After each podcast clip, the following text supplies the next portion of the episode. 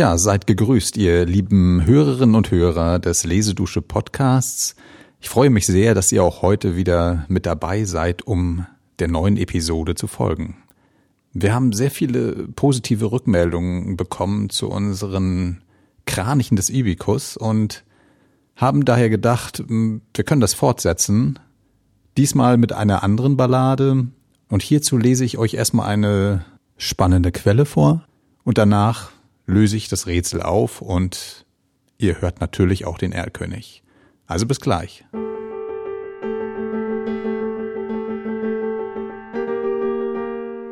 Dies kleine Stück gehört, so klein es ist, zur Hälfte dein, wie du beim ersten Blick erkennen wirst, gehört euch beiden zu, die ihr schon lang für eines geltet.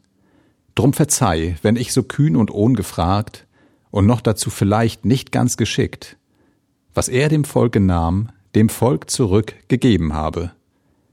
Denn wir andern, die wir jeden Tag berupft zu Bette gehen und dennoch kleine, ausgestopfte, bunte, erlogen wahre Vögel auf den Markt zu bringen, von den Kunden solcher Lust gefordert werden, können's wahrlich nicht aus eigenen Mitteln immer, müssen still, was da ein Pfau, ein Rabe dort und was ein anderer hier verloren, sammelnd schleichen.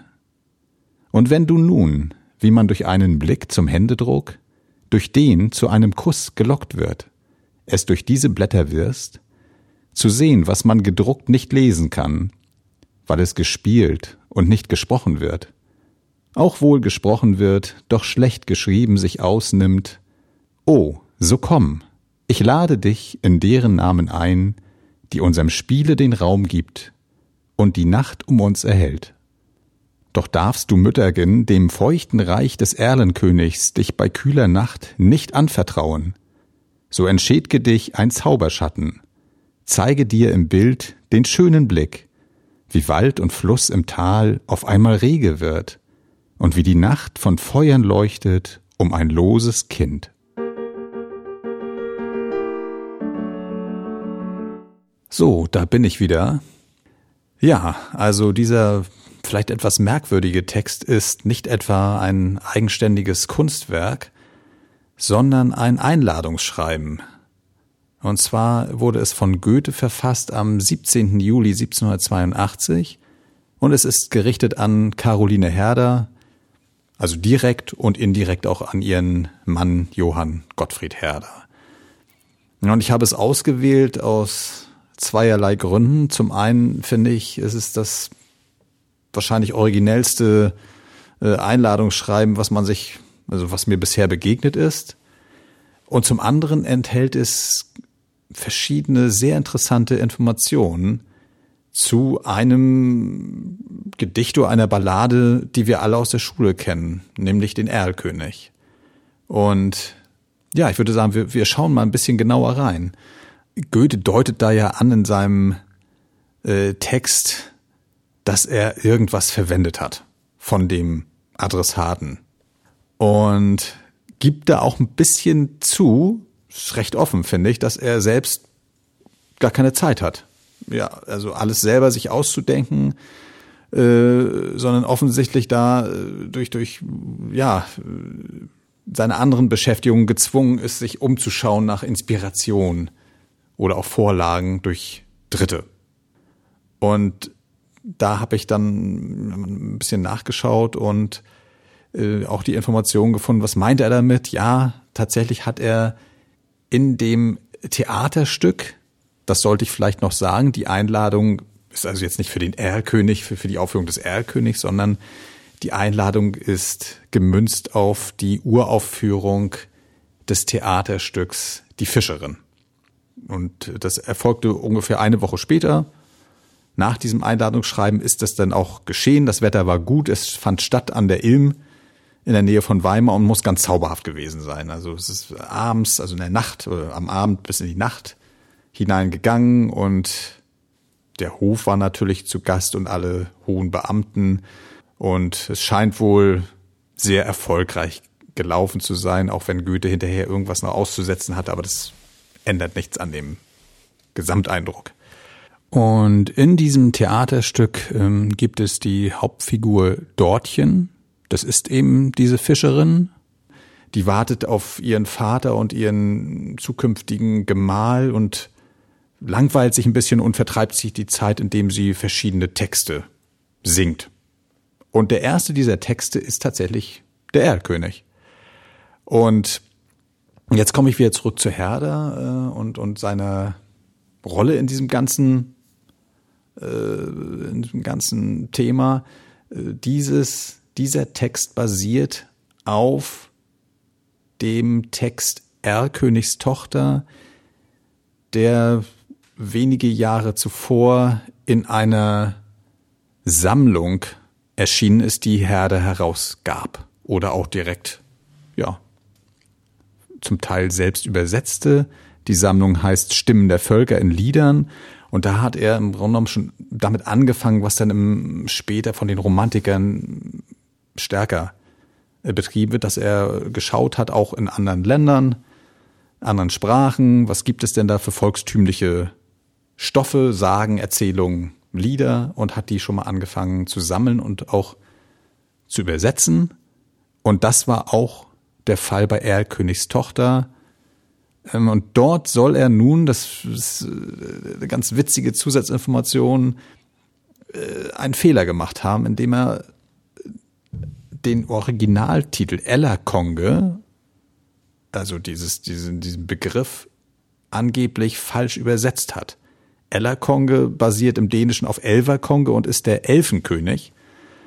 Und äh, ja, er hat da den Erlkönig draus gemacht. Und ihr könnt euch vorstellen, das ist in der Forschung umstritten, ob es jetzt wirklich ein simpler Fehler war oder ob Herder das mit Absicht gemacht hat, um eben die Naturverbundenheit noch stärker zu betonen. Ja, das kann ich jetzt auch gar nicht entscheiden, aber ich finde es schon interessant, wie sich sowas dann ergibt, denn Erlkönig ist ja sehr eigenartig als, als Titel, während mir der Elfenkönig da spontan mehr einleuchtet als ja, als eine Macht der Natur, die da irgendwie äh, schaltet und waltet und eben auch ganz gut reinpassen würde.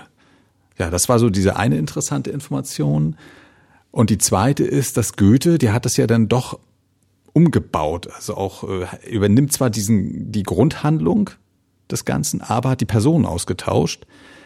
Äh, und dazu fand ich äh, noch die Information, dass er sich da inspirieren ließ durch äh, eine Dienstreise im Grunde genommen. Er war ja in diesen Jahren sehr stark eingespannt im weimarischen Fürstentum als eine Art, ja, heute würde man sagen, Verwaltungsbeamter oder Manager, das kann man sich drüber streiten. Also war für, für verschiedenste Dinge zuständig und auf einer seiner Reisen nach Jena oder in Jena selbst hörte er ja von einer Begebenheit, die kurz zuvor stattgefunden hatte, dass eben ein Bauer sein krankes Kind äh, reitend, also in höchster Not äh, reitend zum Arzt bringen musste. Ich weiß auch gar nicht, ob es dann auch so tragisch endete oder ob dem Kind noch geholfen werden konnte, aber das war für ihn offensichtlich der Impuls, um dieses, ja, das Setting äh, nochmal anzupassen. Also es nicht eins zu eins zu übernehmen von Herder, sondern die Person auszutauschen und das wird dadurch natürlich nochmal viel, viel dramatischer, das Ganze. Ja, ich habe mir auch diese Herder-Fassung durchgelassen, äh, durchgelesen und das ist, äh, ja, es ist schon, doch schon ein Unterschied insgesamt. Und ja, das sind so die äh, Infos, die ich euch da mitgeben wollte und würde sagen, jetzt sind wir alle reif dafür, eben den Erlkönig im Original zu hören. Ich wünsche euch viel Spaß und verabschiede mich schon mal und freue mich schon auf nächste Woche. Tschüss.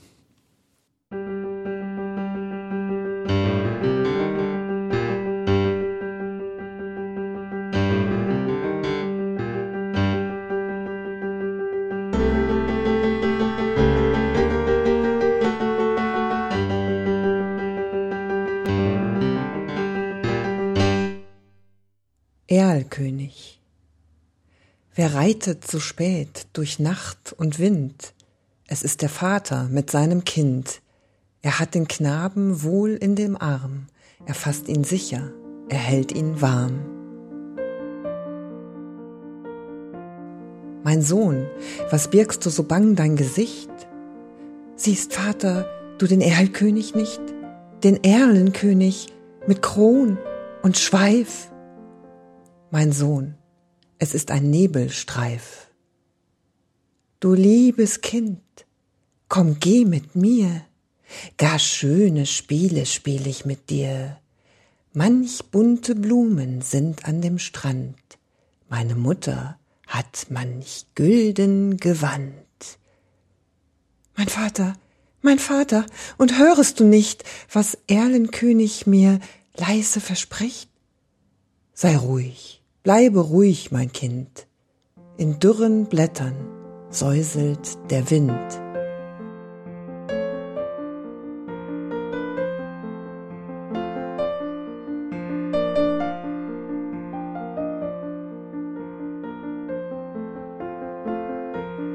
Willst, feiner Knabe, du mit mir gehen? Meine Töchter sollen dich warten schön, meine Töchter führen den nächtlichen Rhein und wiegen und tanzen und singen dich ein. Mein Vater, mein Vater, und siehst du nicht dort Erlkönigs Töchter am düstern Ort? Mein Sohn, mein Sohn, ich seh es genau es scheinen die alten Weiden so grau. Ich liebe dich, mich reizt deine schöne Gestalt, und bist du nicht willig, so brauch ich Gewalt. Mein Vater, mein Vater, jetzt fasst er mich an. Er, König, hat mir ein Leids getan.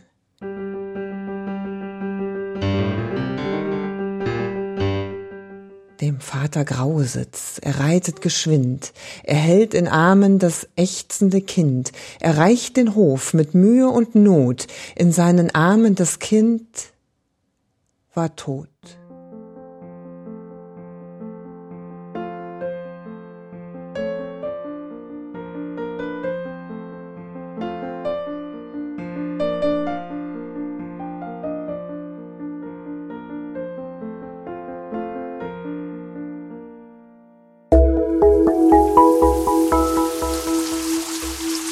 Lesedusche.